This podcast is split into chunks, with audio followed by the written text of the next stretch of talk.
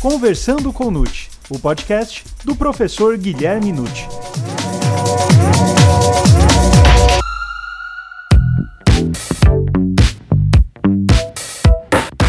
Olá, sejam muito bem-vindos a mais um episódio do Conversando com Nute. Você sabe o que significa individualização executória da pena? Em que medida o Código de Processo Penal é aplicável durante a execução penal?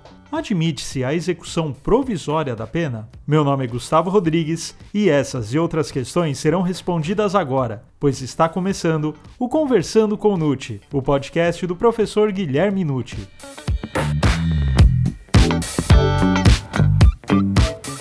Professor Nuti, o que significa a individualização executória da pena? A individualização executória da pena está no mesmo cenário que a individualização da pena, que é um gênero do qual nós podemos extrair, na verdade, três espécies. Em primeiro lugar, vamos lembrar que individualização da pena é um princípio constitucional que está previsto no artigo 5 inciso 46, primeira parte da Constituição Federal. E como nós devemos analisar esse princípio? Bom, ele tem, como eu disse, três ângulos. O primeiro ângulo é a individualização legislativa da pena. Porque quando se cria um tipo penal incriminador novo, quem fixa as balizas nas quais o juiz vai trabalhar é o legislativo. Então, temos um delito novo, quanto vai ser o mínimo de pena e quanto vai ser o máximo? Então, aquele percurso né, da pena mínima, por exemplo, dois anos, até a pena máxima, por exemplo, oito anos, quem diz é o legislador. Então, a primeira individualização é legislativa. Aí vem a segunda, que é a individualização judicial da pena, feita pelo magistrado criminal na sentença condenatória. Quando o magistrado profere essa decisão, condenando alguém, ele há de escolher um valor entre os dois, mínimo, ou 8 máximo. Essa tarefa é com base no artigo 59 e seguintes do Código Penal. Mas não acaba aí. A terceira espécie de individualização se dá na execução da pena. Porque nós sabemos que o título executivo na esfera criminal, ele não é um título definitivo e imutável. Muito pelo contrário, o título executivo que espelha uma pena para ser executada, ele é flexível, porque ele se adapta justamente à individualização de cada condenado. Então, imaginemos uma pena de 12 anos de reclusão com um regime inicial fechado, não significa, naturalmente, que o indivíduo vai cumprir os 12 anos integrais no regime fechado. Por quê? Porque a pena é individualizada dia a dia no presídio onde ele se encontra. Existe trabalho ou estudo que gera remissão, que é o desconto na pena pelos dias trabalhados ou estudados. Há de se analisar bom comportamento, mau comportamento, portanto, prática ou não de faltas durante a execução. Se não houver faltas, então, com menos tempo, o condenado já pode pedir a progressão, sair do regime fechado e ir para semiaberto. Depois ele pode progredir para o aberto, ele pode também tentar o livramento condicional, pode conseguir um indulto, enfim, ele pode modificar a sua pena positivamente ou até em aspecto negativo, porque ele está sujeito também à regressão. Isso é individualizar uma pena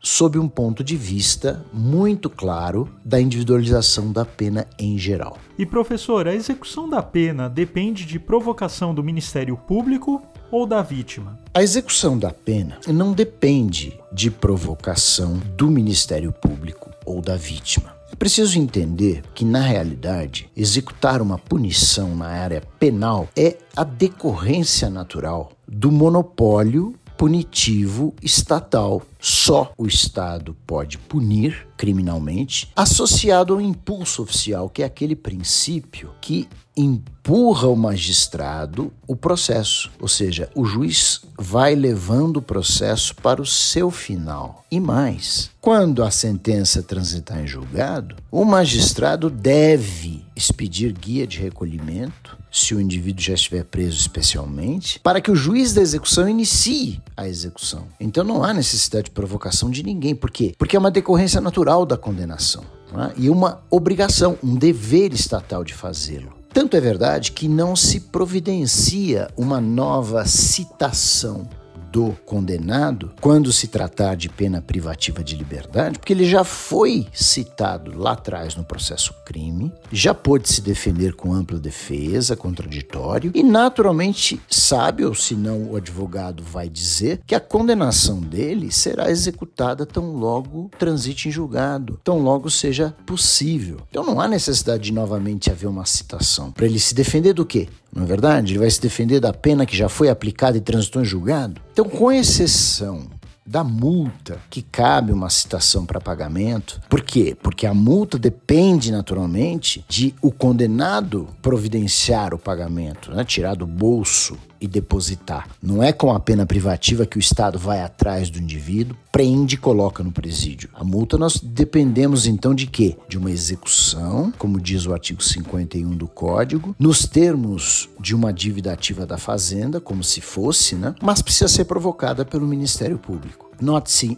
é importante que o próprio artigo 1 da Lei de Execução Penal diz que a execução penal tem por objetivo efetivar as disposições da sentença ou decisão condenatória criminal. Portanto, é por isso que o magistrado faz de ofício a expedição da guia e o magistrado da execução começa a fazer o indivíduo cumprir a sua pena. E professor, a execução penal é um ramo à parte das ciências criminais? Sim, eu creio que, sem dúvida, a execução penal é um ramo das ciências criminais. Na verdade, ela tem aspectos muito particulares, né? aspectos muito específicos que nós não vemos no direito penal sozinho ou no processo penal sozinho, é? individualmente considerados. Por quê? Porque o direito de execução penal ele é o ramo do direito que tem regras para tornar efetiva a punição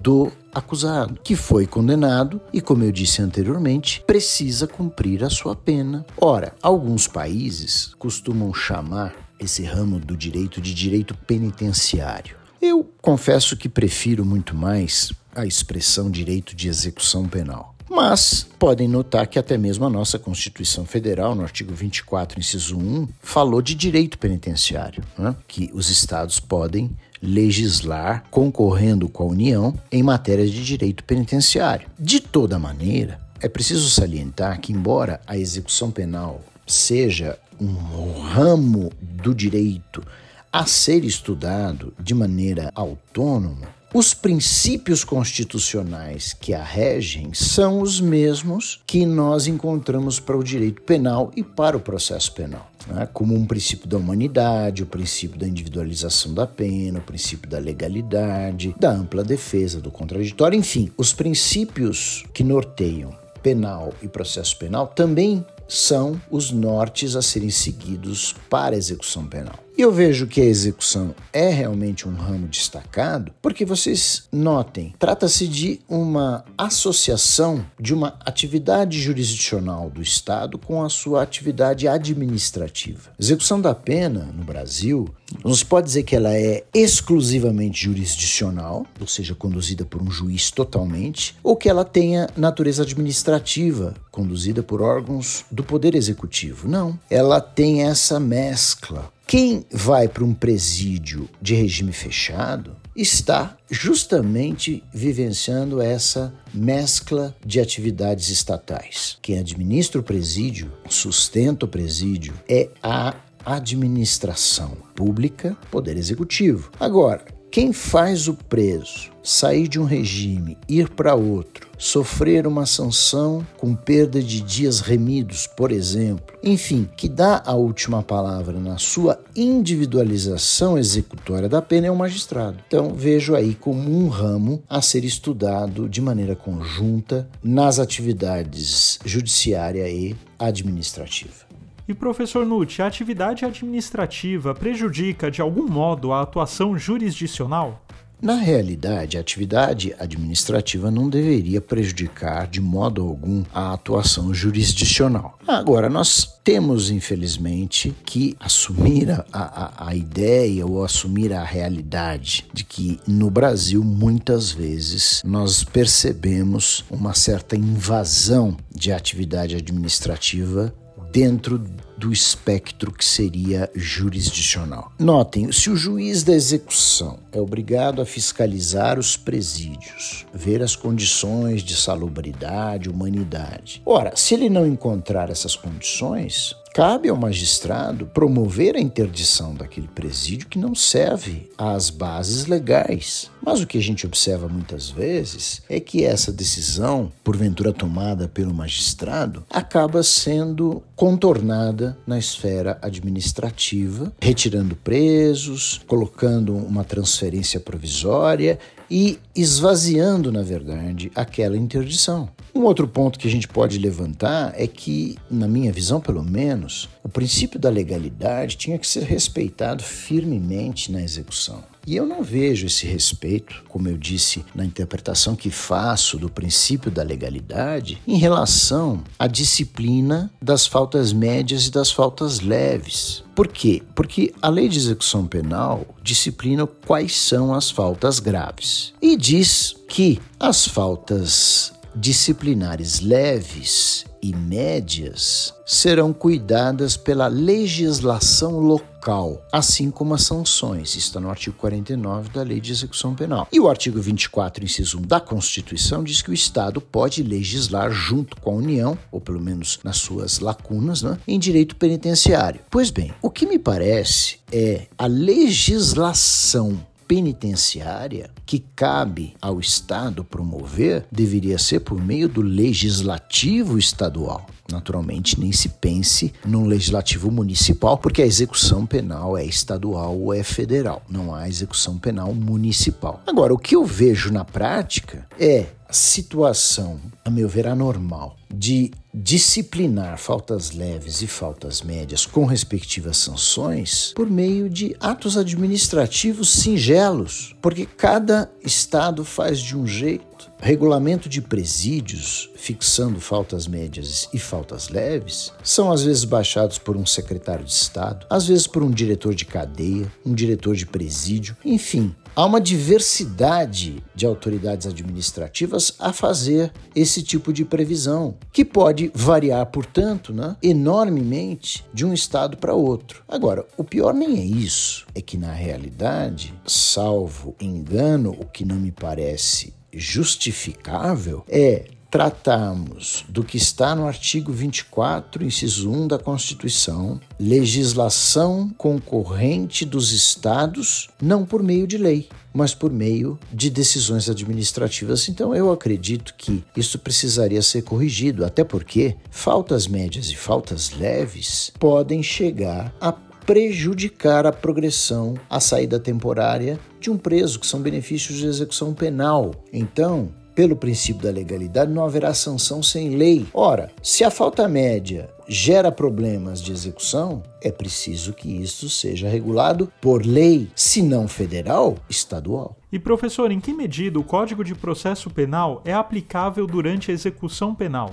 Parece-me que o Código de Processo Penal, quando houve o advento da lei de execução penal em 1984, entrando em vigor em 85, foi desfalcado, diria até, teve suas normas tacitamente revogadas pela nova legislação de execução penal em todos os aspectos que a lei de execução penal regular. Então, por conjunto, nós falamos então como se cumpre a pena. A lei de execução penal cuidou disso? Não se segue mais o Código de Processo Penal. Falamos aqui de sursi na Lei de Execução Penal, não vamos mais seguir o Código de Processo Penal. Falamos de medidas de segurança na nova Lei de Execução Penal, não seguimos mais o Código de Processo Penal, assim me parece o correto. Até porque, meus caros, todo mundo sabe que os tribunais brasileiros, na sua imensa maioria, não prevê, não admite a chamada combinação de leis. Eu não posso pegar um pedacinho de uma lei, um pedacinho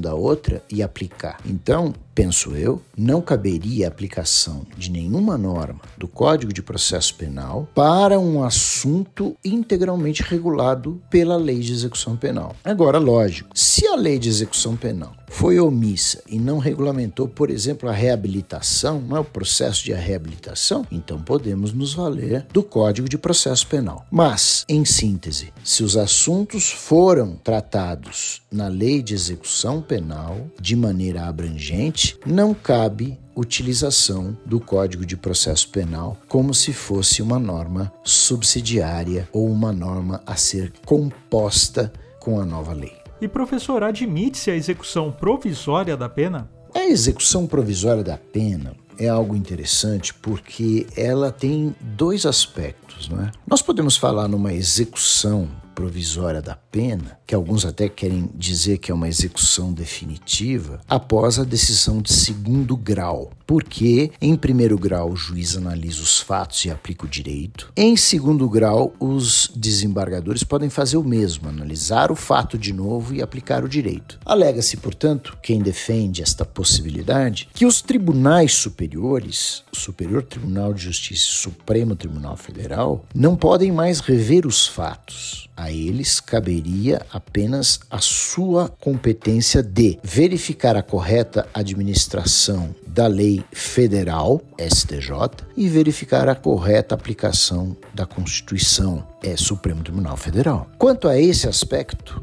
nós já tivemos debates no Supremo Tribunal Federal. Em 2009, ficou consagrado no, plenário que a decisão de segundo grau não fecha a questão. Seria preciso esperar o trânsito em julgado para se considerar alguém realmente culpado e, com isso, começar uma execução definitiva. Em 2016, o plenário voltou a outro entendimento e disse: olha, pode executar sim depois do segundo grau, porque não tem efeito suspensivo os recursos especial ou extraordinário e os tribunais superiores não vão mais analisar o fato. Em 2019, mais uma vez, o plenário voltou atrás e retomou a visão de 2009, e, portanto, hoje, a execução de uma pena precisa do trânsito em julgado para que ela tenha início. Mas nós temos uma outra situação, que eu diria até uma anomalia, não é? por conta de um judiciário muito lento para julgar um recurso, que deu ensejo à edição da súmula 716 do Supremo Tribunal Federal, dizendo que se admite a progressão de regime crime, veja, o cumprimento de pena, portanto, ou a aplicação de um regime menos severo, enfim, antes do trânsito em julgado da sentença condenatória. Mas notem, essa súmula, ela veio para proteger o condenado não para piorar a sua situação. O que nós temos de base nisso é que durante muitos anos, lá nos idos de 90, é, no início dos anos 2000, um excesso de recursos e um julgamento mais lento em segundo grau. O que significava na prática um problema, porque o juiz condenava o réu a cumprir 10 anos de reclusão no regime inicial fechado, por exemplo, ele já estava preso provisoriamente, portanto já estava no regime fechado. Aí ele recorria dessa decisão. Levava muitos anos para o tribunal dar uma resposta. Quando o tribunal desse a resposta, ele já poderia ter cumprido mais de 50, 60, 70% da pena. E aí? Aí começará a execução? Eu vou começar a execução depois de um indivíduo passar sete anos preso. Portanto, cumprir 70% da sua pena, porque temos a detração, né? Todo o tempo de prisão provisória será descontado. O que acabou acontecendo para os réus presos foi uma composição favorável a eles. Se estão presos provisoriamente, aguardando no regime fechado o deslinde do seu recurso, por que impedir a progressão? Se ele já tem um tempo no fechado e pode ir para o aberto, tem bom comportamento, cumpre todas as, as regras, né? E por que não ir para o semi-aberto? Aí vem a história, ah, mas é que ele é presumidamente inocente até prova em contrário definitiva. Sim, é verdade, mas nós não podemos usar o princípio da presunção de inocência para bloquear uma situação benéfica ao condenado. Ele continua presumidamente inocente, mas para ele é melhor aguardar essa resposta final no regime fechado ou no semi-aberto ou no aberto. Logicamente, é muito mais favorável que ele possa progredir para um regime mais brando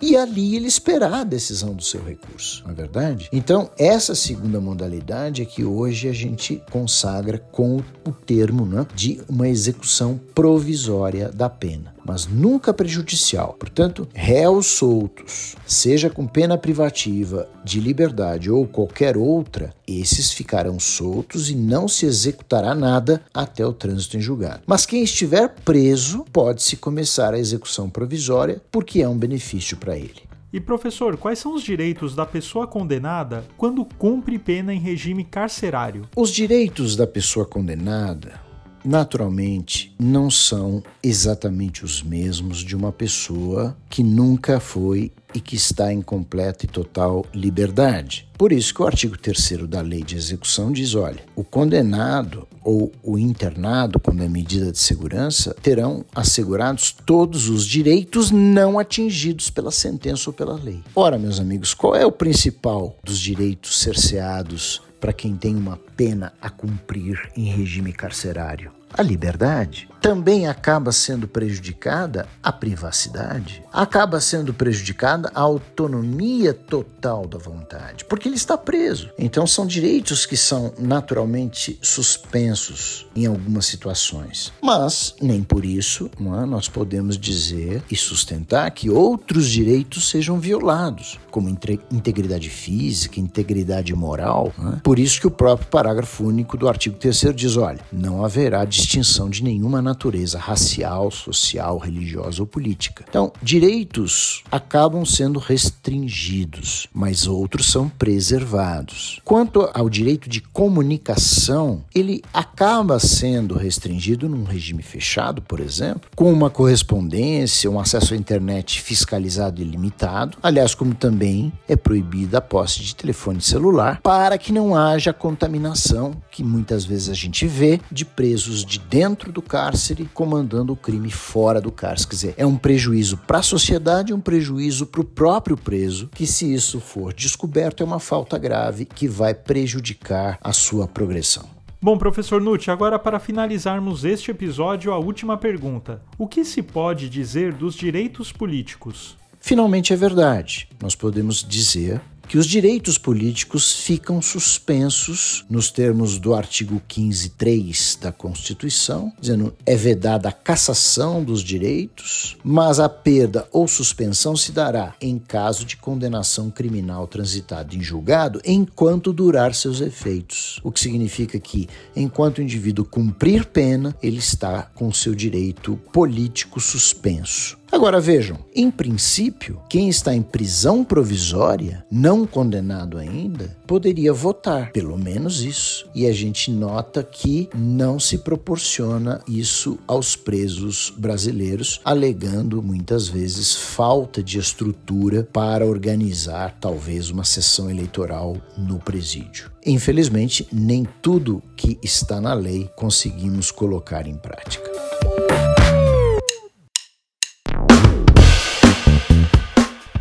E aí, gostou desse episódio? Então divulgue, indique e compartilhe com aqueles seus amigos e colegas que ainda não conhecem os podcasts e podem se interessar pelo tema. E não deixe de acompanhar os episódios quinzenais do Conversando com o Nute.